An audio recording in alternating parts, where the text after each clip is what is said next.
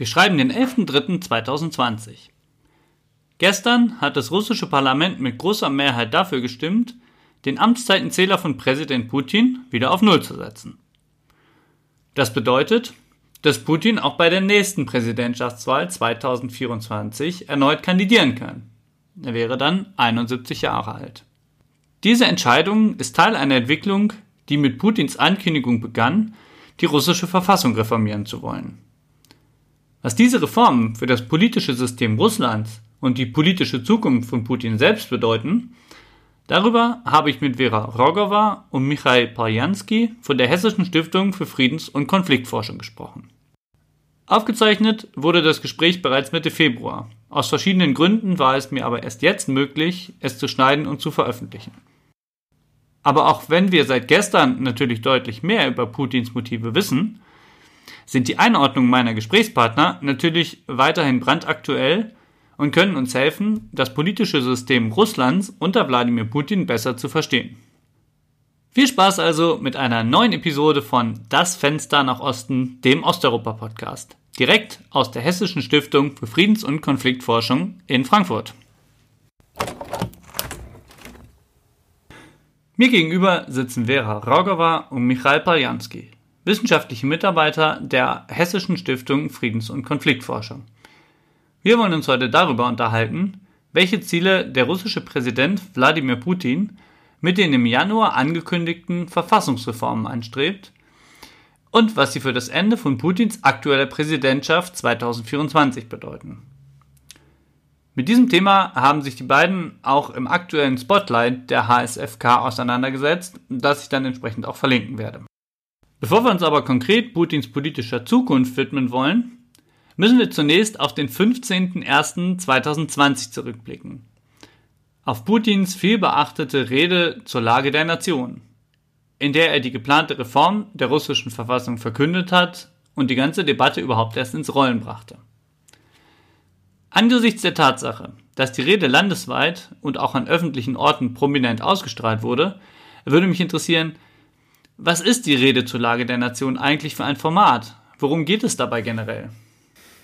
Genau, also die Rede zur Lage der Nation ist ja so eine, eine der zentralen Reden ähm, des russischen Präsidenten, wo er eben vor der Föderalversammlung ähm, spricht und ja, da gewisse so Schwerpunkte in der russischen Innen- und Außenpolitik ähm, ja, erklärt und auch so einen Rückblick auf das vergangene Jahr gibt. Und ähm, dieses Jahr war eben ein Teil der Rede, äh, ging es darum, dass er auch vorgeschlagen hat, ähm, Änderungen in der Verfassung und in den russischen so politischen Institutionen zu machen, ähm, was sehr überraschend äh, für alle Beobachter kam und äh, genau, also damit hat dieser offizielle Prozess eigentlich angefangen.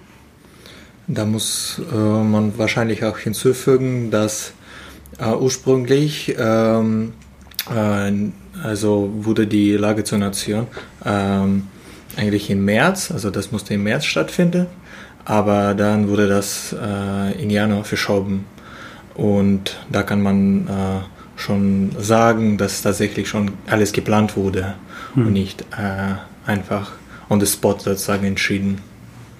Genau, und das ist ja auch nicht das erste Mal, dass das mhm. passiert. Zum Beispiel 2018 vor der Präsidentschaftswahl, als Putin zum letzten Mal gewählt wurde. Da war es ja umgekehrt. Da sollte die Rede eigentlich im Herbst 2017 stattfinden. Aber dann wurde sie auch aus strategischen Gründen eben auf äh, den März 2018 dann verschoben, also wenige Wochen vor der Präsidentschaftswahl, um nochmal so eine Wahlkampfrede sozusagen für Putin zu ermöglichen. Also genau dieses strategische Argument. Mhm. Bereits wenige Tage nach Putins Rede zur Lage der Nation wurde eine Arbeitsgruppe eingerichtet, die konkrete Vorschläge für Änderungen in der Verfassung erarbeiten sollte und die diese quasi in Rekordzeit lieferte. Das deutet laut einiger Beobachter darauf hin, dass es eine Vorgeschichte zu Putins Rede gibt.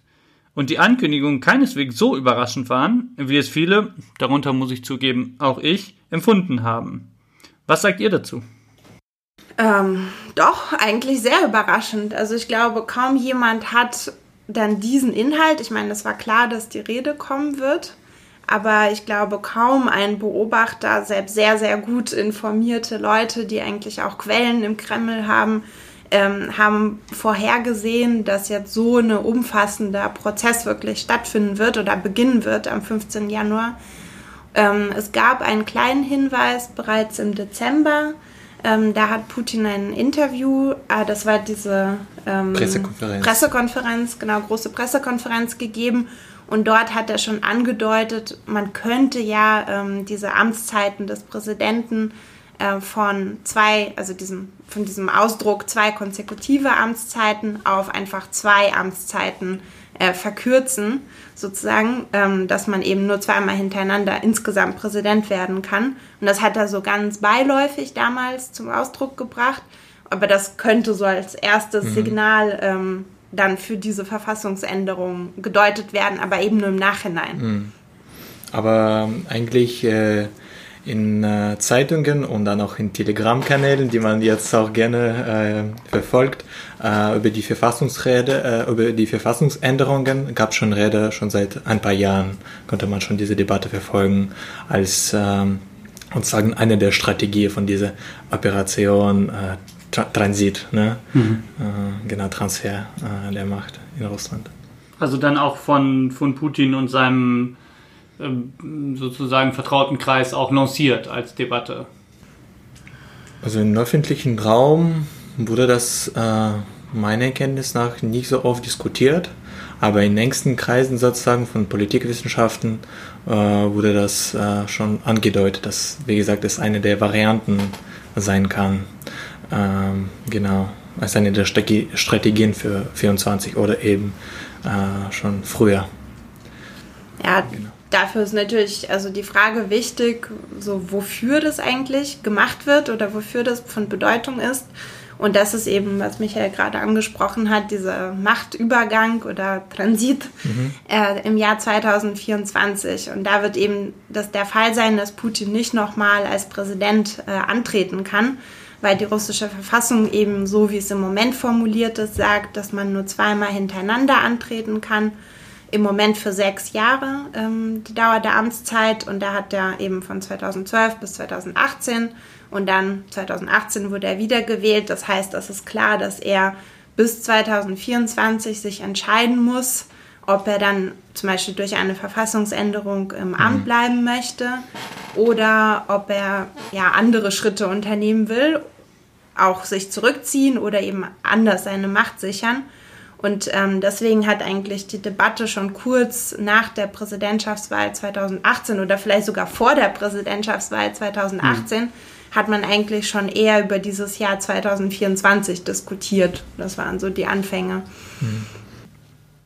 Vielleicht könnt ihr einmal kurz zusammenfassen, worum es in der Rede eigentlich konkret ging und welches eurer Ansicht nach die wichtigsten Aspekte waren. Ähm, also es gab tatsächlich äh, mehrere Vorschläge ähm, aber das Kern, äh, meiner Meinung nach, ist natürlich, ähm, also es geht darum, ob Putin tatsächlich als Präsident bleiben wird oder nicht.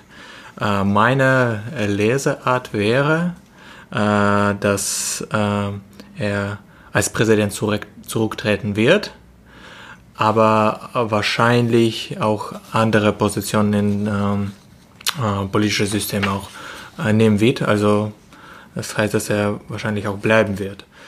Ähm, am Anfang der Re, äh, seine, seine Rede äh, zur Lage der Nation, äh, der Nation hat er mehrere sozial-wirtschaftliche ähm, ähm, Fragen ähm, angesprochen, ähm, und zwar die, äh, die Rente und dann, dann die, auch die Mindestlohn ähm, auch äh, Kindergeld, der jetzt äh, wesentlich äh, ähm, erhöht äh, werden muss.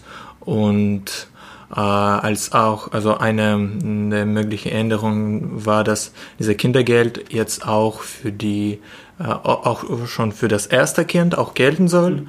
Und zwar 600.000 Rubel, also fast äh, 10.000 Euro, was tatsächlich viel ist. Äh, und das hat auch eigentlich große Wellen sozusagen in der Öffentlichkeit äh, aufgeschlagen, ähm, was man damit überhaupt erreichen will. Ähm, genau. Dann ging es äh, um die sozusagen die ähm, um, um das Reform des politischen Systems, ähm, dass jetzt das Parlament sozusagen mehr Macht kriegen wird, ähm, dass ähm, der Präsident jetzt die Kandidatur sozusagen des Ministerpräsidenten nicht ablehnen kann, das Parlament macht, aber ähm, der Präsident kann natürlich auch dann die ganze Regierung auflösen und dann immer noch äh, sozusagen die, die äh, Ministerkandidaturen auch ablehnen. Ähm, das ist auch sehr wichtig. Ähm, dann schon nachher hat Putin gesagt, dass äh, Russland noch äh, ein starkes sozusagen Präsidialsystem bleiben wird. Ähm, das hat er auch gewissermaßen in seiner Rede auch angedeutet. Ähm, was wichtig war auch, ähm, wer tatsächlich der neue Präsident sein kann. Ähm, und da ging es äh, die Rede um die Tatsache, dass der künftige Präsident mindestens 25 Jahren in, in, also vor der sozusagen von der Wahlen in Russland bleiben sollte.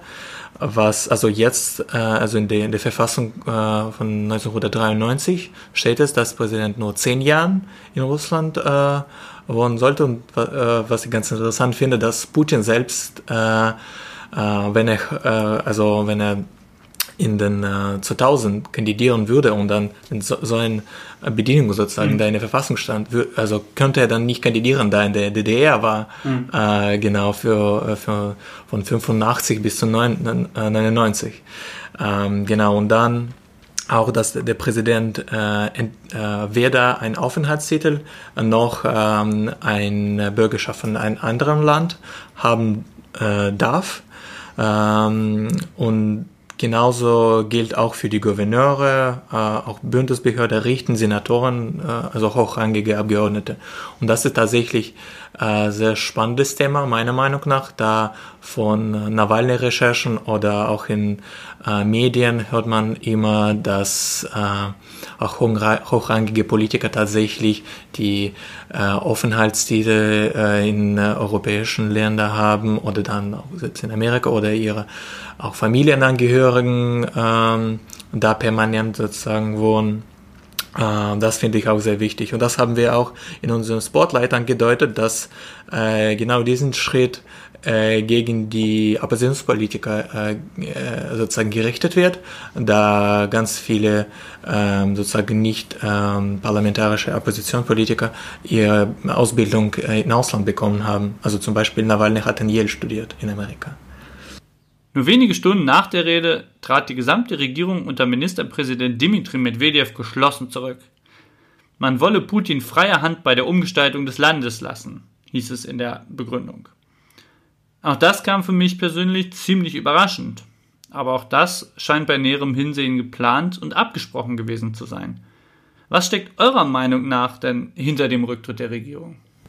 Also ja, es war auf jeden Fall alles äh, von vornherein schon abgesprochen, ähm, denn die Geschwindigkeit genau war einfach unglaublich. Also kaum war die Rede vorbei, hat dann eben Medvedev seinen Rücktritt äh, angeboten und ähm, schon abends gab es ja dann einen neuen äh, Minister, also Premierminister. Ähm, und naja, man muss sagen, dass also die Tatsache, dass ähm, das an diesem Tag passiert ist, war schon eine Überraschung, aber im Grunde ähm, war das auch irgendwo absehbar, denn äh, die russische Regierung hatte schon in den letzten, ja, im letzten ganzen Jahr ähm, immer wieder mit so Imageproblemen ähm, zu kämpfen, die vor allem sozioökonomische Ursachen haben. Das heißt, ähm, ja, es gab so eine gewisse Proteststimmung äh, in der Bevölkerung und ähm, ja, so der Bereich Wirtschaft und Sozialstaat liefen einfach nicht so gut, äh, wie es vielleicht die russische Bevölkerung auch erwartet hätte. Ähm, das heißt, ähm, durch diesen Rücktritt gab es auch so eine Chance, ähm, Handlungsfähigkeit eben zu demonstrieren für Putin, dass man jetzt diese ja gewissermaßen Sündenböcke, könnte man sagen, äh, für die ganzen Probleme jetzt auch entlässt und neue Leute holt, die dann die Situation endlich mal in den Griff bekommen. Was äh, vielleicht äh, nicht so erfolgreich sein wird, aber da können wir noch später drüber sprechen. Ähm, genau. da kann man nur ganz kurz wahrscheinlich noch hinzufügen, dass diese Image-Probleme, die wir ähm, äh, angesprochen hat, ähm, haben auch äh, mit der Rentereform zu tun. Äh, da ähm, sozusagen den schwarzen Peter für die Rentenreform wurde die Regierung und Medvedev besonders zugeschrieben, obwohl äh, Putin diese auch so eine Art äh, ähm, Rede zur Nation gehabt hat ähm, und sozusagen erklärt, äh, warum man diese Rentenreform überhaupt braucht ähm, und ja, also meiner Meinung nach äh, wurde ähm, die, die, äh, die Rentenreform nicht so klug geplant, da die Hauptwählerschaft sozusagen von dieser Regierung äh, sind ähm, ausgerechnet äh, die Leute, die entweder schon in die Rente sind oder dann äh, vor kurzem in die, in die Rente, also in, so in der sozusagen in der absehbaren Zukunft in die Rente gehen werden. Also die, die ähm, erster Kanal sehen oder Russia 2, also diese staatsfinanzierte Kanäle. Ähm, genau, und ähm, genau diese Leute geben am meisten ihre Stimme für die Jedin Russia, also für, ein, für Russland und auch äh, für Putin. Ja, deswegen musste man handeln. Aber was ähm, ich äh, auch ganz spannend finde, dass äh, man nicht so einfach sozusagen die Kausalität einordnen kann, da die Rentereform schon letztes Jahr passiert ist und die Regierung zurück, äh, die Regierung dreht zurück noch heute. Und da kann man nicht so eindeutig sagen, ja, das hat tatsächlich mit, damit zu tun. Da versucht man sozusagen äh, im, im Kreml ähm, äh, die Öffentlichkeit zu, zu, zu beduschen oder, aber das ist nur meine Vermutung. Ja, aber es ist ja nicht nur die Rentenreform. Also insgesamt, es gab ja diese, also seit der neuen Präsidentschaft von Putin gab es ähm, so nationale Projekte, die eben die Wirtschaft modernisieren, diversifizieren sollten. Aber, aber seit acht Jahren schon. Ja, also die neuen, der neue Versuch, äh, das zu erreichen. Aber ähm, das lief einfach nicht gut und man muss dazu auch sagen, ähm, dass im russischen politischen System so eine gewisse Aufgabenverteilung vorherrscht. Also der Präsident kümmert sich eher um Sicherheitsfragen und Außenpolitik und äh, der Premierminister ist eben dafür verantwortlich, äh, ja, Innenpolitik und da sind eben solche sozioökonomischen Themen das Wichtigste und was auch, wie Michael auch angesprochen hat, die Leute wirklich beschäftigt in ihrem alltäglichen Leben betrifft und ähm, eben auch sehr viel sich darauf ähm, auswirkt, ob die Regierung oder die Leistungen der Regierung positiv oder eher negativ bewertet werden. Das neue Kabinett besteht aus einigen bekannten Gesichtern, wie Außenminister Lavrov, aber auch vielen Unbekannten. Worauf könnte diese Zusammensetzung eurer Meinung nach hindeuten? Ich meine, zuerst wurde eben der neue Premierminister ähm, berufen und also das stellte auch ein bisschen die Weichen dafür, was das neue Kabinett auch leisten soll und wer da ähm, reinkommt. Also äh, Michael Mischustin wurde eben als Premierminister ähm, von Putin nominiert und ähm, er war die letzten Jahre Chef der russischen Steuerbehörde und hat dort sehr erfolgreiche Arbeit geleistet, ähm, hat eben so die ja, Steuer ähm, also die Leistung dieser Behörde sozusagen darin, Steuern einzutreiben und ähm, dort ja auch Einkünfte für den russischen Staat zu generieren, ähm, sehr verbessert und hat sich somit eben für so eine technokratische Arbeit ganz gut bewährt. Und äh, das, sieht, das sieht man eigentlich ähm, in allen oder bei vielen Personen, die jetzt neu ähm, eingestellt wurden in der äh, Regierung, dass sie eben diesen Charakter haben. Es sind keine sehr politischen, politisch irgendwie bekannten oder exponierten Personen, sondern eher Leute, die so in zweiter, also dritter Reihe ähm, Arbeit geleistet haben und gute Arbeit eben für den Bereich so ja, Wirtschaftsentwicklung ähm, und Administration. Und ähm, zum Beispiel an der Person Mischustien zeigt sich das eben auch ganz deutlich. Also er hat zwar dort gute Arbeit geleistet, aber er war eigentlich international und auch national ziemlich unbekannt. Äh, da hat man zum Beispiel daran gesehen, dass es noch am Tag seiner Nominierung äh, noch nicht mal einen englischsprach englischsprachigen Wikipedia-Artikel zu ihm gab. Ähm, das wurde dann erst an dem Tag oder am nächsten Tag äh, nachgeliefert, dass man überhaupt oder dass die internationale Presse überhaupt sagen konnte, wer ist das über, also ja. Und deswegen war Medvedev schon ein paar Tage im englischen Wikipedia noch Ministerpräsident Russlands. Da schon darüber Witze. Haben wir es dabei also mit einer Übergangsregierung zu tun? Beobachter sprechen ja von Putin-treuen Ministern, die eine reibungslose Umsetzung der Reformen ermöglichen sollen. Oder könnte man dieses Kabinett auch nach den nächsten Duma- bzw. Präsidentschaftswahlen sehen? Mm, ja, auf jeden Fall. Also das sind Leute, die ich würde so einschätzen, dass sie kontinuierlich irgendwie mit dem Regime zu tun haben. Also sie gehören schon so zu dem Elitenzirkel und ähm, ja, auf die ist Verlass. Und das hat man auch zum Beispiel an den Leuten gesehen, die jetzt äh, aus der alten Regierung äh, ausgeschieden sind, wie zum Beispiel ähm, Maxim Areshkin, der ist jetzt auch als Berater des Präsidenten sozusagen mit einem neuen Amt, äh, also zwar nicht mehr so ein prominentes Amt wie, also früher war er Minister für wirtschaftliche Entwicklung, aber trotzdem äh, bleibt er auch diesem Machtzirkel irgendwie erhalten und äh, macht einfach seine Arbeit in dem Bereich, den er gut kann, äh, macht er einfach weiter.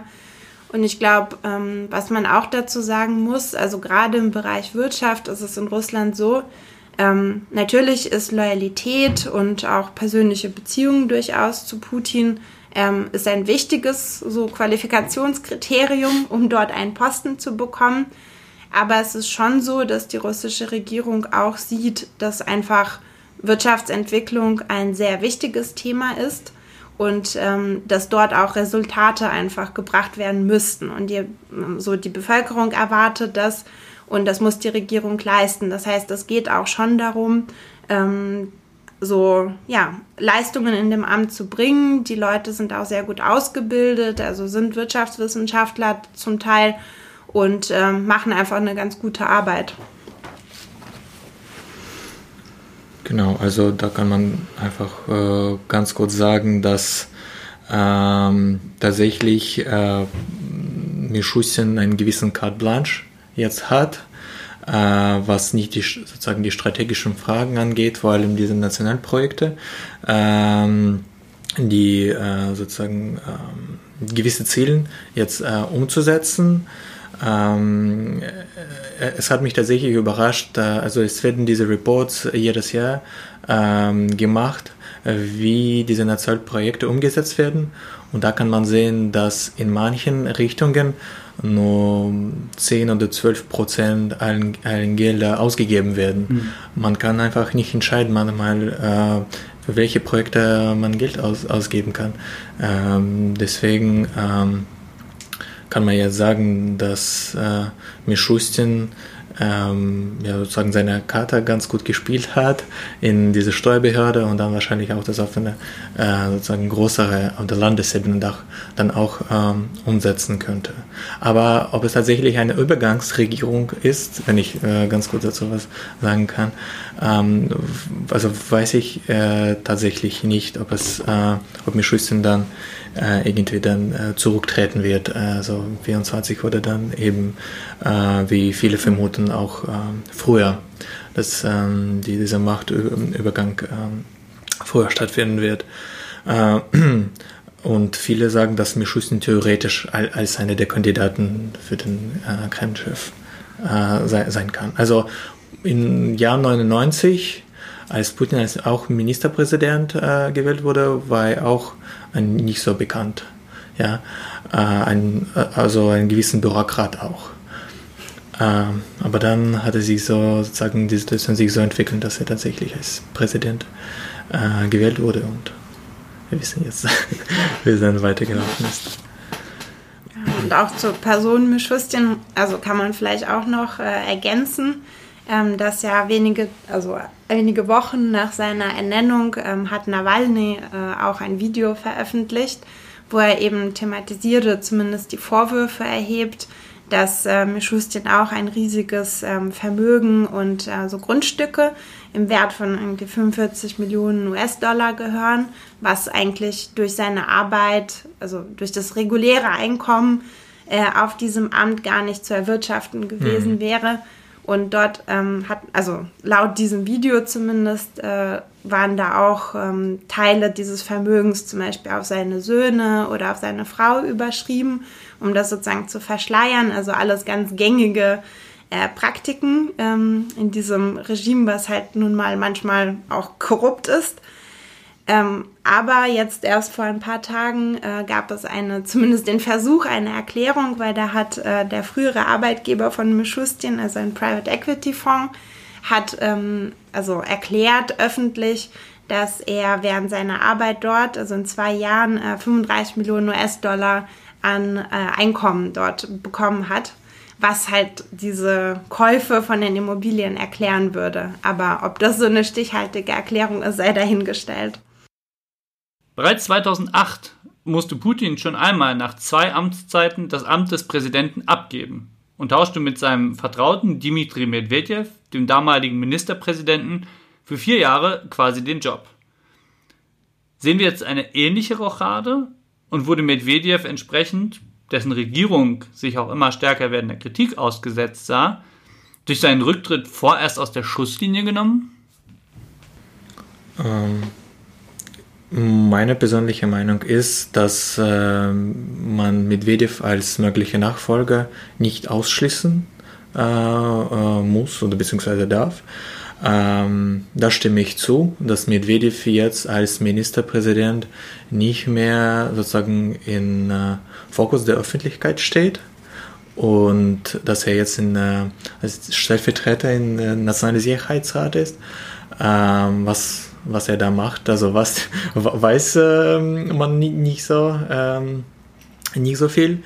Ähm, genau, also dieses Ressort ähm, ist in, in Russland äh, ziemlich populär, würde ich sagen. Äh, da alles, was mit der Außenpolitik irgendwie zu tun hat oder mit der Sicherheit, ähm, da kann man eigentlich nicht so viel kritisch, kritisch sagen. Auf jeden Fall nicht so viel wie für die Rentenreform zum Beispiel. Ähm, ja, also äh, ich würde sagen, dass äh, Putin immer noch Medvedev vertraut äh, und dass er total Putin loyal ist und dass er auch sich nämlich bewiesen hat, dass er diesen Putin-Treukurs sozusagen äh, umsetzen kann. Mhm. Und das kann eigentlich äh, niemand aus der Putins-Team mehr zeigen, ja, dass er tatsächlich äh, als Präsident ähm, genau diese Linie führen kann. Genau, und ähm, dieses Amt wurde ja extra auch für Medvedev neu geschaffen. Also ähm, im Sicherheitsrat könnte sein, um ihn eben mit Sicherheitsthemen mehr vertraut zu machen. Aber wie man jetzt auch von diesen Ereignissen gesehen hat, es kann auch eigentlich alles andere sein. Also man kann sehr viel spekulieren, aber letzten Endes hat jetzt auch dieses Überraschungsmoment hat auch gezeigt, dass Putin oder ja die, das Regime so eine gewisse Kontrolle einfach behält über die Ereignisse.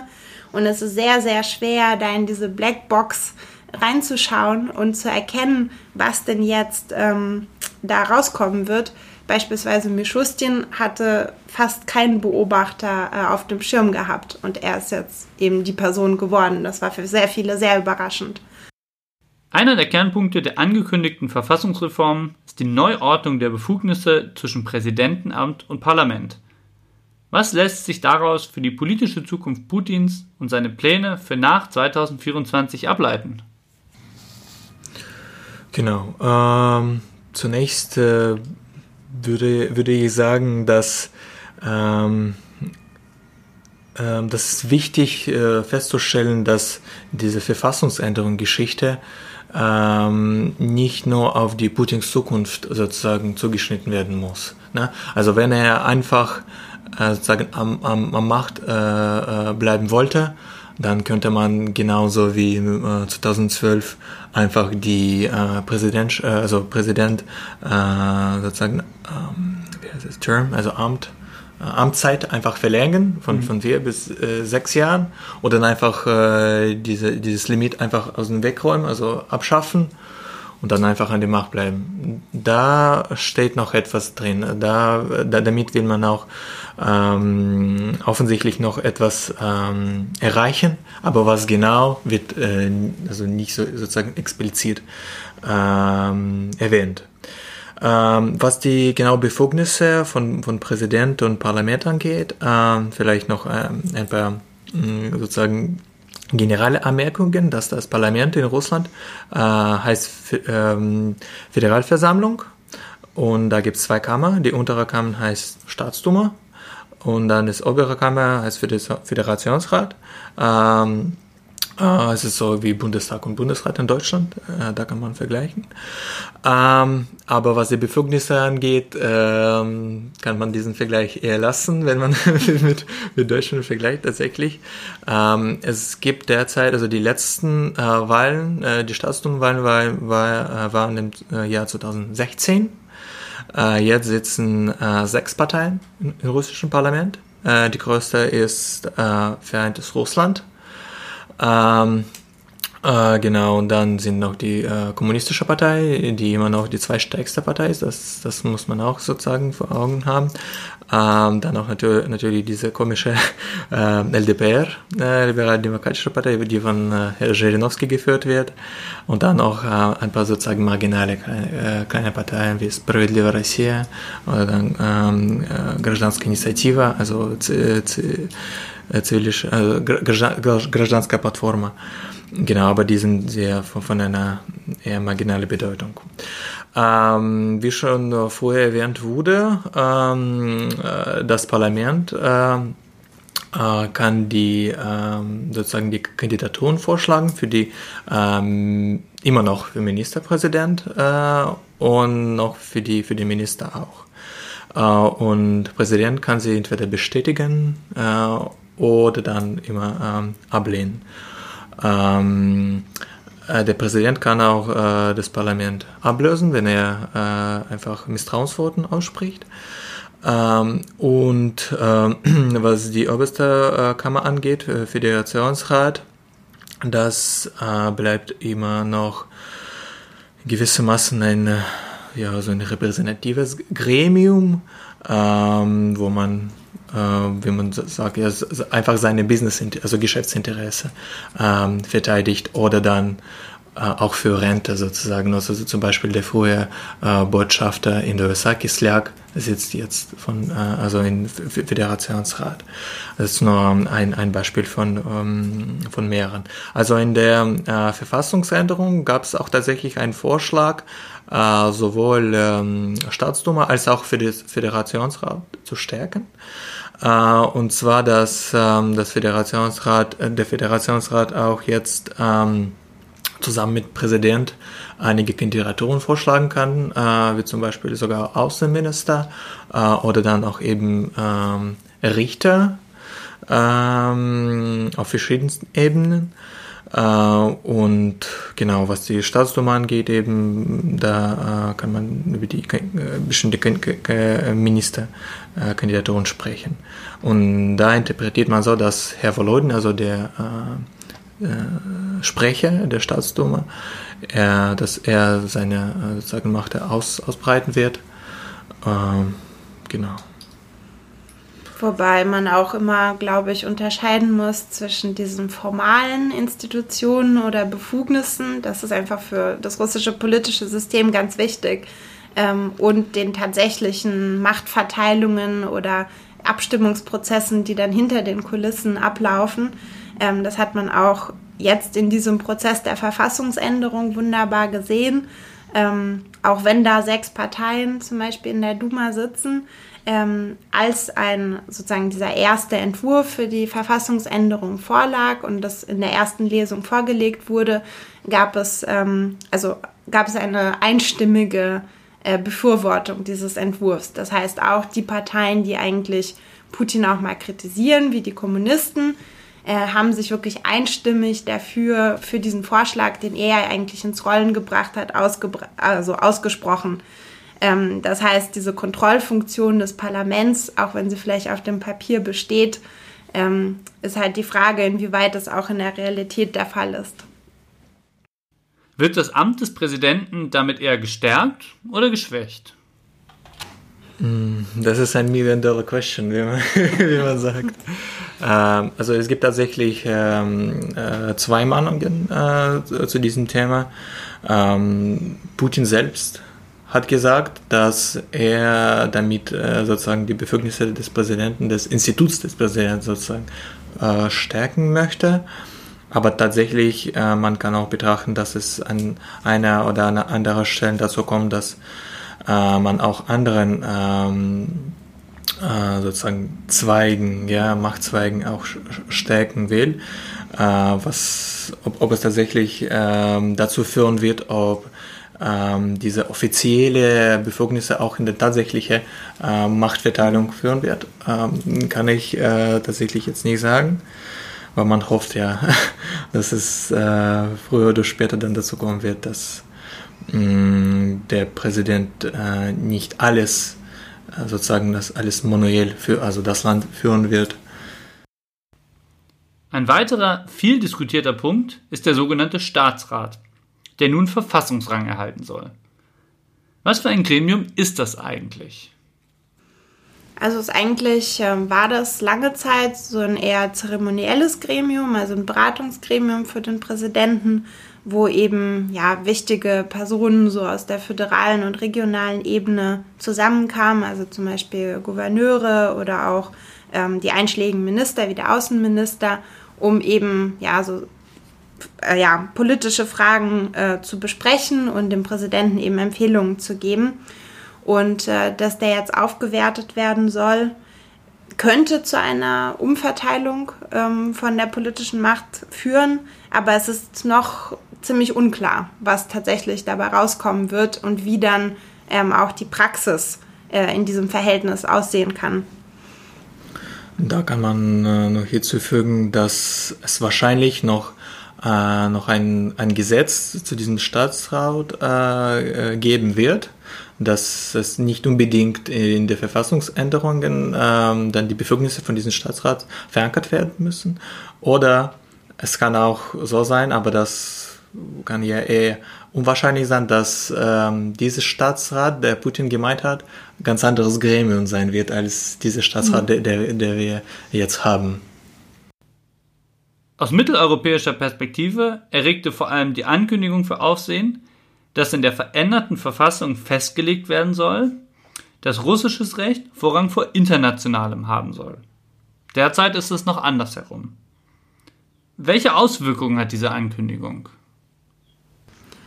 Ja, also das ist tatsächlich so ein Vorschlag, der gerade ja, bei westlichen Beobachterinnen und Beobachtern ziemlich viel Aufregung ähm, erstmal verursacht hat. Aber ähm, also es gab einen ausgezeichneten Kommentar von Caroline von Gall dazu im Verfassungsblog und ähm, eigentlich gibt es dort nicht so viele Änderungen, wie das jetzt ähm, ja, scheinen mochte. Äh, denn es ist schon jetzt die Realität, dass russisches Recht sowieso schon Vorrang äh, vor dem Völkerrecht hat. Ähm, das hat auch das russische Verfassungsgericht eben 2015 schon festgestellt. Äh, dass im Zweifelsfall eben die russische Verfassung gilt. Das heißt, es ändert sich nicht so viel. Dadurch, dass es natürlich noch einmal dann vielleicht besteht, also nicht nur in der Auslegung bestätigt wird, sondern tatsächlich in der Verfassung festgeschrieben, hat es eher so einen symbolischen Charakter. Ähm, aber in der Rechtspraxis wird sich nicht so viel ändern. Und äh, das andere Argument, das eben ins Feld geführt wurde oder kritisiert wurde, ist, äh, dass beispielsweise diese Diskussion mit dem Europäischen Gerichtshof für Menschenrechte, ähm, dass wenn das so in der Verfassung dann festgehalten wird, ähm, Russland sich sowieso nicht mehr an die Urteile binden muss und ähm, so für zum Beispiel russische Aktivistinnen und Aktivisten diese Möglichkeit wegfällt, äh, dort ihre Rechte einzuklagen. Aber dazu muss man auch sagen, dass also im Moment ist das so, dass zwar die Urteile ausgeführt werden durch den russischen Staat, aber sozusagen in einer negativen Auslegung. Also erst wird das Recht gebrochen und dann werden zwar die verhängten Strafen bezahlt, aber das ändert nichts daran, dass das, Men dass das Recht sozusagen missachtet wird. Insofern äh, sehe ich da eigentlich nicht so viele Auswirkungen über diesen symbolischen Wert hinaus. Mhm. Ähm, was ich auch ganz spannend finde, das wurde auch bei einem ähm, Podcast angesprochen von Echo Moskwy, Ähm, wie genau muss man dann ähm, genau diese, diese äh, Verfassungsänderungen interpretieren ähm, zu, äh, zu dem Recht der äh, Eurasischen äh, Wirtschaftlichen Union jetzt, da es auch im Prinzip ein, äh, ein äh, Völkerrecht ist und äh, wenn man tatsächlich die äh, sozusagen äh, das russische Recht über die Eurasischen äh, Union Recht stellt, dann heißt es, dass äh, all diese Geschichten mit Zollunion und all das, was man versucht zu machen, diese posowitsche Integration auf den Weg zu bringen, äh, das kann man schon alles dann vergessen. Da muss man ganz ähm, sozusagen, äh, da muss man aufpassen, wie man da, da vorgehen wird. Aber also einen Punkt habe ich noch zu dieser äh, Völkerrechtsfrage. Ähm, genau, interessant ist sozusagen die Reaktion auch der russischen Bevölkerung. Also es gab jetzt vor kurzem äh, eine sozusagen Befragung äh, von Levada, wie denn diese Verfassungsänderung oder die vorgeschlagenen Verfassungsänderungen so aufgenommen werden in der Bevölkerung. Und äh, da war zum Beispiel ähm, diese Stellung von russischem Recht über das Völkerrecht ziemlich populär. Also ähm, die Leute wurden gefragt, so welche drei Maßnahmen sie am besten fanden. Und das wurde, glaube ich, an zweiter oder dritter Stelle genannt, ähm, neben der Festschreibung zum Beispiel eines Mindestlohns. Also daran sieht man, dass diese ja, symbolische irgendwie Erhebung der Souveränität Russlands schon ganz gut auch ankommt. Und das könnte eine Erklärung dafür sein, warum diese, also diese Aussage überhaupt da reingeschrieben werden soll. Mhm. Und der russische Außenminister hat an dieser Stelle auch erwähnt, dass, ähm, oder Putin selbst auch, ähm, dass die USA, schon, die USA schon, das schon seit Jahren machen und Russland muss dann halt auch das machen. Und zwar an dieser Stelle wird auch erwähnt, dass äh, in Artikel 79 ähm, wird schon verankert, dass äh, wenn das Völkerrecht mit der russischen Verfassung sozusagen äh, nicht in, in, Einklang sind, dann hat der Vorrang die russische Verfassung. Aber dann auch in Artikel 15 ähm, steht auch, dass, also sozusagen vice versa, also die andere Geschichte. Und da, damit versucht man wahrscheinlich das zu klären äh, mit dieser Verfassungsänderung. Wie schon angedeutet, gelang es der über 70-köpfigen Arbeitsgruppe, bereits nach fünf Tagen einen Gesetzesentwurf vorzulegen der von der Duma in erster Lesung angenommen wurde. Das erscheint selbst mir, der nun keine wirkliche rechtswissenschaftliche Erfahrung hat, recht schnell. Warum diese Eile? Ja, das ist eine sehr gute Frage. Also letztlich kann man das nicht genau wissen, wieso jetzt so eine Geschwindigkeit aufgefahren wird, weil ähm, einerseits dieses ganze Verfahren deutet ja darauf hin, dass sich Putin oder die russische Regierung schon darum bemüht, eine gewisse Legitimität für ihre Handlungen ähm, zu bekommen. Das heißt, so auf dem Papier hat man sehr viele Elemente von demokratischen Verfahren. Also zum Beispiel wurde diese Arbeitsgruppe mit 75 Personen aus dem öffentlichen Leben und der Politik äh, zusammengerufen, die das äh, so einen Entwurf vorbereiten sollte, eben explizit nicht durch Putin zum Beispiel vorgeschlagen oder durch Regierungsmitglieder, sondern durch unbefangene äh, Personen. Und ähm, dann natürlich stimmt das Parlament darüber ab und dann soll es ja noch eine Volksabstimmung, ähm, also eben nicht Referendum, aber irgend, also es ist noch nicht ganz klar, in welcher Form das stattfinden wird, aber auf irgendeine Art und Weise eine Abstimmung über diese Verfassungsänderung geben. Das heißt, auf der einen Seite versucht man das sehr demokratisch und offen irgendwie diesen Prozess zu gestalten. Auf der anderen Seite, äh, wie du schon gesagt hast, ist es ja kaum möglich, dass sich zum Beispiel 75 äh, Leute innerhalb von ähm, fünf Tagen auf einen ja, Entwurf, einen Gesetzesentwurf einigen. Und drei Tage später passierte schon die Abstimmung im Parlament. Das heißt, ähm, ja, Warum beeilt man sich so? Also eine Erklärung könnte sein, ähm, dass man versucht, äh, vor den Duma-Wahlen äh, schon so ja, eine Realität eben zu schaffen. Die sollten ja ursprünglich im Herbst 2021 zwar erst stattfinden, aber es gibt auch äh, ja, die These oder dass die vorgezogen werden und sogar dieser Herbst schon 2020 ist im Gespräch und dass man davor schon äh, Realitäten schaffen kann. Ähm, genau. Ähm, was man an dieser Stelle noch hinzufügen könnte, ich habe auch ein äh, Interview mit, äh, mit einem Mitglied von dieser Arbeitsgruppe gehört. Und er meinte eigentlich, dass ähm, nach äh, dieser Volksabstimmung noch zweite Runde geben wird. Ähm, oder eben vor, vor dieser Volksabstimmung noch zweite Runde, dass ähm, nicht äh, sozusagen, dass, dass die Verfassungsänderungen noch ähm, daran noch wird gearbeitet und dann muss die Duma nochmal äh, mhm. sozusagen das zustimmen und dann geht es wahrscheinlich am 22. April ähm, schon zu, zu dieser Volksabstimmung. Äh, interessanterweise der 150. Geburtstag Lenins.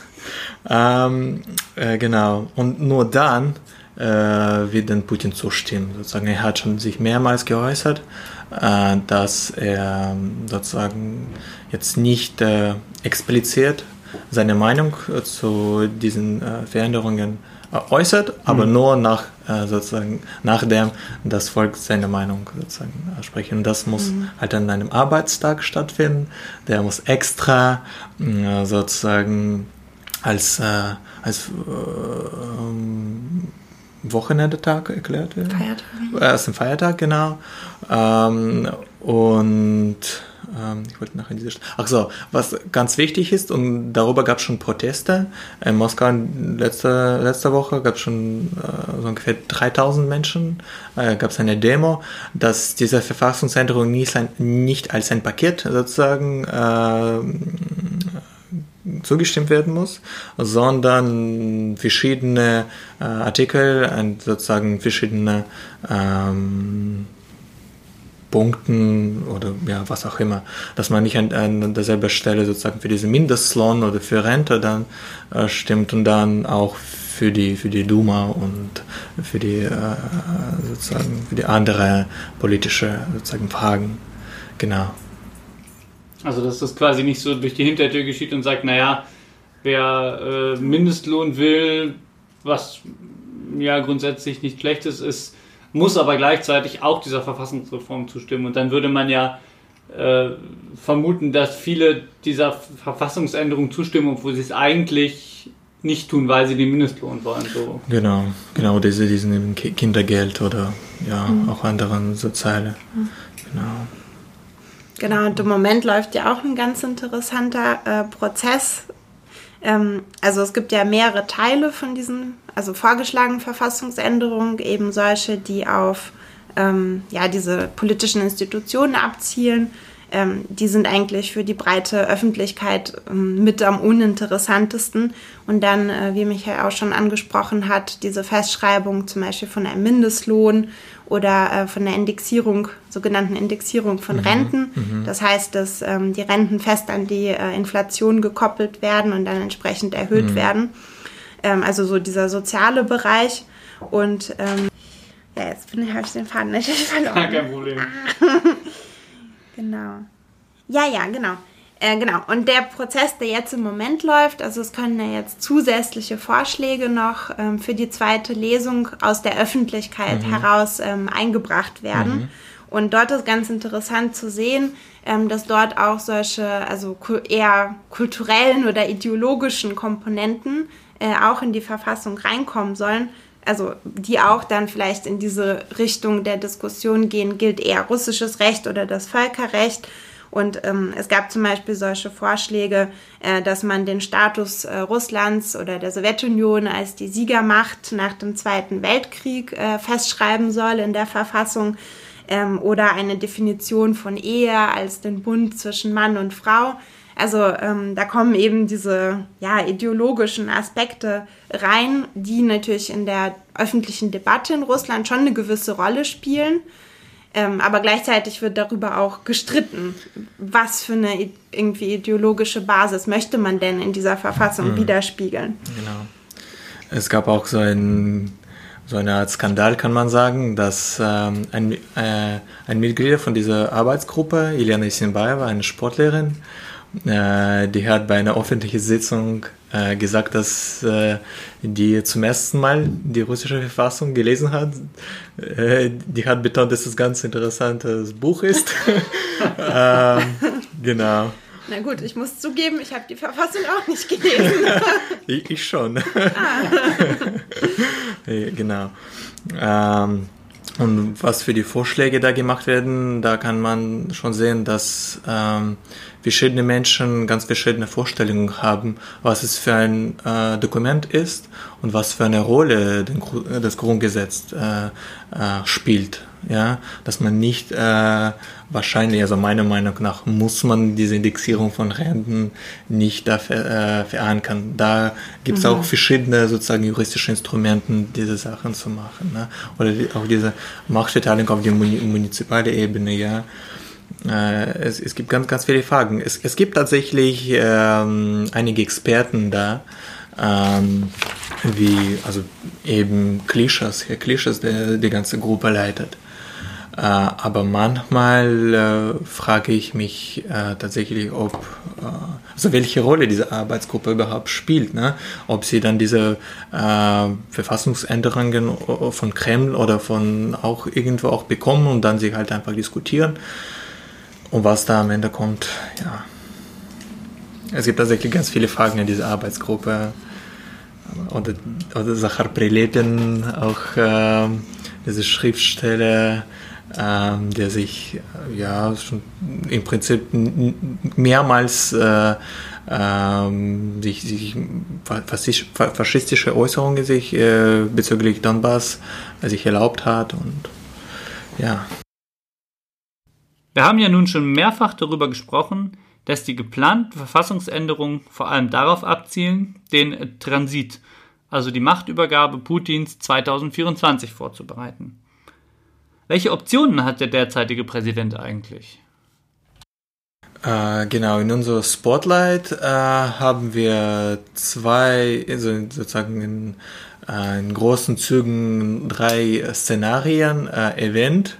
Erstens, dass äh, Putin äh, einfach als Präsident bleiben wird, also wie zum Beispiel äh, Alexander Lukaschenka in Weißrussland oder in Belarus, ähm, der schon ja, fast, fast 30 Jahren die Macht ist. Ähm, äh, dann gibt es auch äh, ein, ein, ein Szenario hm, von Kasachstan, von Nursultan Nazarbayev, der jetzt als ähm, Yilbasi sozusagen der äh, Führer der Nation, ähm, auch in dieser Verfassungskomitee, äh, wenn ich das noch im Kopf habe, ähm, sozusagen noch äh, also die Macht hat, aber nicht als Präsident.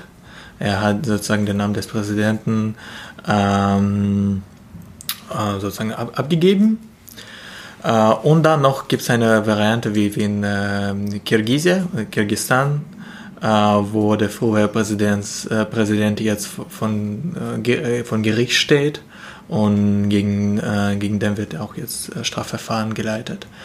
Ähm, also der, also in, in Kirgisien hat der, der Präsident im Prinzip sich dafür entscheiden, einfach den Amt abzugeben. Was für Kirgisien, ganz ehrlich zu sagen, nicht so ungewöhnlich ist. Ähm, äh, genau, aber das könnte auch theoretisch so sein, da äh, wie wir in unser Spotlight äh, schreiben, dass diese institutionelle Treue nicht mit der persönlichen Treue sozusagen verglichen werden kann. Und deswegen, wär, wenn Putin äh, sozusagen den Präsidentschafts-, äh, also Präsidentamt abgibt und dann nicht irgendwie dafür sorgt, ähm, dass seine so Legacy sozusagen da bleibt, da kann äh, schon ja, einige, einige äh, Sachen passieren. Also zum Beispiel, ähm, es wird auch vermutet, dass äh, Putin eine, also eine von 14 eigentlich möglichen Kandidaten von Jelzin gewählt wurde, mhm. weil äh, er als äh, sozusagen da er damals auch schon FSB-Leiter, äh, FSB-Chef da, damals war und er sozusagen besonders sorgen, also dafür sorgen konnte, dass Jelzin und seine Familie äh, sozusagen unbedroht bleiben werden. Und ja. als einer seiner ersten Dekreten, ja, als mhm. seine, seinen ersten Gesetzen war auch äh, nämlich, dass ähm, Jelzin und seine Familie die Immunität genießen werden. Genau. Genau. Also, ja. Aber das ist genau das Problem, vor dem Putin eigentlich steht. Also er könnte jetzt auch noch mal zum Beispiel Präsident sein, aber letzten Endes ähm, ist er sterblich und wird eines Tages eben abtreten müssen. Und im Moment ist ja das politische System in Russland sehr stark auf seine Person ähm, festgebunden und ja, so ein sogenanntes personalistisches System. Und die gerade solche politischen Systeme sind sehr schwierig eben in die Zukunft zu übertragen. Das heißt, ein Teil dieser ähm, ja vielleicht auch Verfassungsänderungen oder Änderungen des institutionellen Settings ähm, sind eben damit zu erklären, dass er weiß, er muss schaffen, das sozusagen Regime Putin ohne die Person Putin in die Zukunft zu übertragen. Und das ist eigentlich die große Herausforderung. Ähm, und nochmal, um auf die Szenarien zu kommen.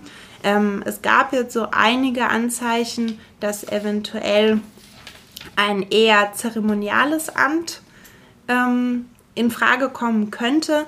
Beispielsweise äh, jetzt ganz neu ähm, wurde auch der Vorschlag gemacht, dass man die Unantastbarkeit äh, von Ex-Präsidenten auch in die Verfassung äh, festschreibt.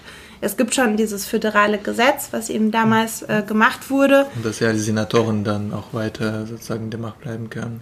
Genau. Ähm, und das soll jetzt aber also in der Verfassung nochmal bestätigt werden und das könnte ein Hinweis sein, dass Putin sich für die Zukunft äh, absichern möchte. Aber letzten Endes muss man auch da sagen, diese Szenarien sind Möglichkeiten, die haben eine gewisse Wahrscheinlichkeit, aber wir werden es äh, nicht mit Sicherheit sagen können. Ich habe jetzt an verschiedenen Stellen gelesen, dass Putin auch Vorsitzender des Staatsrates werden könnte, was dann auch erklären würde, warum dieser Verfassungsrang erhalten soll. Wie könnte ein solches Szenario aussehen? Mm, also als Vorsitzender des Staatsrates bräuchte er dann ähm, einen sozusagen loyalen Nachfolger im Amt des Präsidenten, denn das ist ganz klar, auch trotz dieser Änderungen vielleicht der Verfassung wird trotzdem der Präsident eine ganz, ganz zentrale Person im politischen System bleiben. Aber wenn er schafft, dort einen loyalen Nachfolger zu installieren, ähm, könnte er beispielsweise ja durch informelle Absprachen die Politik weiter mitgestalten, wenn er das denn möchte. Genau, also wenn dieser Staatsrat, wie vermutet, äh, tatsächlich als Teil der Exekutive sein wird, ähm, da könnte man schon für, tatsächlich vermuten, dass mh, wenn in diesem Staatsrat tatsächlich alle Gouverneure sitzen, dann hat man ähm, sozusagen die, die Kontrolle, ähm, was dann in Regionen passiert und dann gleichzeitig als äh, auch Einfluss auf die große Politik ähm, hat. Da würde ich sagen, dass diese Position schon sehr, sehr günstig ist. Ähm, genau, und der Vorschlag, der äh, gemacht wurde, bez also bezüglich ähm, die Befugnisse des Staatsrates, dass es tatsächlich mehr äh, mehr Befugnisse sowohl in den äh, Innenpolitik als auch in Außenpolitik äh, bekommen wird. Aber inwieweit wird es nicht erwähnt. Mhm. Genau, und deswegen kann man schon vermuten, dass wenn es so breit bleibt, genau, kann dieser Staatsrat tatsächlich sehr mächtig sein. Was wäre denn eurer Ansicht nach das realistischste Szenario für nach 2024? Mal spekulativ gesprochen, vor dem Hintergrund eurer Erfahrung als Wissenschaftler. Also mein, mein Bauchgefühl, und das erwähnen wir auch tatsächlich in unserem Spotlight, dass es irgendwie äh, zwischen zweiten und dritten Szenarien, das sich weiterentwickeln wird. Das heißt, dass äh, äh, Putin wahrscheinlich nicht einfach als Präsident bleiben wird und irgendwie ähm, sich ein neues Job ausfinden, ausfinden wird. Und er hat tatsächlich dafür ganz günstige Position, würde ich sagen, dass er äh, ganz viel Einfluss darauf hat. Ne? Äh, ja. Also ich könnte mir vorstellen, dass er sich ein Stück weit zurückzieht aus der Politik. Ähm, ist wirklich ein Bauchgefühl ebenfalls, aber ähm, er hat jetzt natürlich sehr lange war er eben eine sehr, sehr prominente Person und kann auch auf ein sehr erfolgreiches Erbe zurückblicken. Ähm, gleichzeitig sieht man in den letzten Jahren, dass es ein bisschen mehr kriselt, also dass es mehr Spannungen gibt, äh, Proteststimmungen, diese ökonomischen Probleme, auch in der Außenpolitik. So dieser positive Effekt nach der Krim ist jetzt schon verpufft und ähm, wird auch nicht mehr ganz so positiv gesehen. Und ich könnte mir vorstellen, dass er lieber so ein positives persönliches Erbe hinterlassen möchte und dann das einem Nachfolger überlässt, sich mit den Problemen herumzuschlagen und sich so als Elder Statesman äh, ein bisschen zurückziehen würde. Es gibt da eine Sache, die habe ich mich bei meiner Vorbereitung immer wieder gefragt. Wer hat eigentlich wie viel Macht in Russland? Ihr habt ja selbst angedeutet, dass eigentlich gar nicht so klar ist, wo die Gesetzesentwürfe der Arbeitsgruppe eigentlich so ganz genau herkommen. Wer bestimmt denn die politische Richtung im Land? Ist es die Duma? Wie viel kann denn die Bevölkerung über die geplante Volksabstimmung überhaupt erreichen oder wie viel Mitspracherecht hat sie? Kann man von einem System Putin in Russland sprechen? Ähm, also eine der wichtigsten Gremien eigentlich, ein, eine, eine der mächtigsten Gremien im russischen politischen System ist eigentlich die äh, Präsidialverwaltung, äh, also Administratia Presidenta. Ähm, das, ist, das kann man mit dem Kanzleramt schon vergleichen. Ähm, die sitzen tatsächlich, die, die haben den Sitz in Moskau, in, ähm, in derselben Gebäude wie äh, CK, also CK KPSS, also wo die Zentralkomitee der Kommunistischen Partei der Sowjetunion saß. Ähm, und was die Außenpolitik angeht, da kann, da kann man schon ganz sicher sagen, dass die Außenpolitik da gemacht wird und nur von der Außenministerium umgesetzt wird, aber auch ähm, in ganz vielen anderen ähm, Bereichen ist es auch so. Und die Präsidialverwaltung äh, wird in der, ähm, in der Verfassung nur einmal erwähnt. Und die Befugnisse werden eigentlich nie so ausgelöst. Es gibt also ein äh, anderes äh, Gesetz, wo dann die äh, sozusagen im Näheren beschrieben wird, was genau die Präsidialverwaltung macht. Ähm, aber das ist äh, ohne Zweifel eine der wichtigsten Gremien und eine der Zentren ne, ähm, der russischen politischen System. Ja.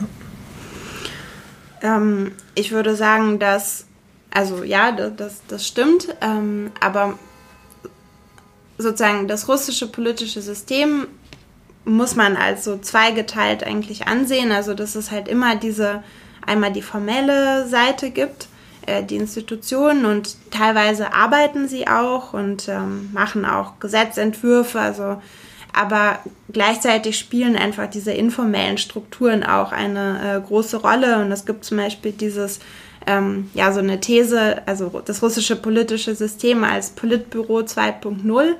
Also, dass es bestimmte ähm, Elitengruppen eben gibt. Äh, das sind einmal eben, also die Sicherheitsapparat, äh, dann auch ähm, aus der Wirtschaft äh, bestimmte so Eliten. Und sozusagen Putins Aufgabe in diesem System ist es, zwischen diesen Eliten ein Stück weit auszubalancieren und ihre Unterstützung zu sichern. Und so funktioniert dann so seine, seine Kontrolle über das System. Und dieses Verhältnis ist eben sehr stark über persönliche Beziehungen geprägt. Das heißt, wenn er als Person ausscheidet, ähm, es ist nicht gesagt, dass zum Beispiel, wenn Putin also weg ist oder beispielsweise verstirbt, dass der neue Präsident das genauso unter Kontrolle haben kann. Also da kommt es auch sehr stark auf die Personen an. Ähm, und ja, natürlich, das ist ein autoritäres politisches System, das heißt, wird auch ähm, mit Repression und mit äh, Druck gearbeitet. Aber gleichzeitig muss man auch sagen, dass auch das russische Volk ähm, auch eine Rolle spielt. Ähm, also man kann eben nicht nur mit Druck irgendwie herrschen oder mit Repression, sondern ähm, die russische Regierung verfolgt auch schon sehr genau die Stimmungen in der Bevölkerung und ähm, ja, bemüht sich eben eine Politik zu machen, die auch irgendwie von positiv aufgenommen wird. Also das ist eben beides. Also einmal eben diese Eliten und einmal die Bevölkerung, die da in so einem sehr Ad-Hoc-Machtgleichgewicht sozusagen zusammenkommen. Also Stimmt. es ist sehr schwierig, ja. eine schwierige Aufgabe. Mhm. Also wie im Fall Golunov zum Beispiel äh, ganz, ganz gut zu sehen war. Oder jetzt ähm, diese, ähm, diese Geschichte mit äh, Set, also dass eine Gruppe von äh, jungen, jungen äh, Männern also das war sechs, denke ich, insgesamt 86 äh, Jahren ins Gefängnis bekommen haben. Eigentlich äh, dafür, also die werden vorgeworfen, eigentlich ein, ähm, ein, ein, ein Coup, ne? also dass sie äh, eigentlich also Terroranschläge geplant haben und und und. Genau, und da hat sich die Zivilgesellschaft auch aktiviert, die ähm, äh, die, die, äh, also nicht die großen, aber schon, schon einige ähm, Büchereien, also die haben für ein paar Tage ähm, ihre Tür geschlossen und tatsächlich demonstriert in Moskau, äh, weil ähm, also sozusagen die Literatur, die äh, gefunden war bei, bei, diesen, äh, bei dieser Gruppe von Menschen, ähm, die wurde als, als Beweis genutzt sozusagen, um die Strafverfahren anzuleiten. Genau, also da stimme ich zu, dass das russische Volk tatsächlich in Ad-Hoc-Manier äh, doch die Einfluss gewinnen kann. Äh, ja. Ja, ich glaube, wir haben das Thema jetzt aus äh, einer ganzen Reihe interessanter Perspektiven beleuchtet. Hättet ihr zum Abschluss noch etwas, das wir jetzt noch überhaupt nicht thematisiert hätten, was ihr aber gerne noch mal kurz ansprechen würdet? Also. Ich hatte nur so eine Gedanke, ich weiß nicht, ob man das so gut einordnen kann. Ähm, ähm, es gab schon Fragen, wie tatsächlich ähm, diese Ver Veränderungen äh, auf die Außenpolitik mhm. also theoretisch auswirken könnten. Ähm, Erstens hatte ich so eine Gedanke, dass man, äh, also was man schon in der Außenpolitik seit, seit Jahren betreibt, auch dann jetzt in der äh, Innenpolitik äh, äh, sehen kann, dass man diese äh, Balance of Power spricht, äh, dass, dass Russland sozusagen das Recht nur dann an, anerkennt, ähm, äh, wenn es das tatsächlich diese Balance of Power in Griff nimmt. Ne? Ähm, und ähm, sozusagen die, die Verfassung von 93 spiegelt nicht die sozusagen die Machtposition äh, in Russland nicht wider. Deswegen muss die Verfassung äh, äh sozusagen geändert werden. Genauso gilt auch für die internationale Ordnung. Was Russland in den 90er Jahren unterschrieben hat, spiegelt die Machtverhältnisse nicht, äh, nicht wider. Und deswegen muss es sozusagen ähm, neu, also reformiert werden. Ähm, genau so. Ja, auch zu der gleichen Frage, aber vielleicht ein bisschen ein anderer Punkt. Ähm, vielleicht so die Frage, beispielsweise, wenn jetzt Putin tatsächlich das Amt des Präsidenten verlässt und sich zurückzieht, ähm, würde sich etwas ändern, ähm, wenn es zum Beispiel einen anderen dann Nachfolger gibt. Und ähm, da haben wir also ein bisschen so die These, dass ich fange nochmal an. Also, genau. Ähm, die Frage sozusagen, also wie wichtig ist die Person Putin so für dieses System und würde sich auch im russisch-westlichen Verhältnis vielleicht etwas verändern, um mal auf die äh, deutsche Russlandpolitik zu kommen. Und da haben wir die These, dass an sich diese Änderungen, da sie eben teilweise nur so symbolischer Natur sind und das zementieren, also wie Michael auch gesagt hat, was sowieso schon ähm, Praxis in der Politik und auch in der Außenpolitik ist, ähm, würde sich erstmal nichts ändern. Aber ähm, dieser Prozess von, des Machtübergangs ist auf jeden Fall ein Prozess der Unsicherheit. Und ähm, auch wenn Putin, wie er auch mit diesen Änderungen jetzt bewiesen hat, die Lage schon sehr gut unter Kontrolle hat und auch das Tempo vorgibt und einige seiner Vorstellungen diktieren kann, aber er hat halt nicht die volle Kontrolle über die Situation. Das also kann es in diesem komplexen System einfach nicht geben.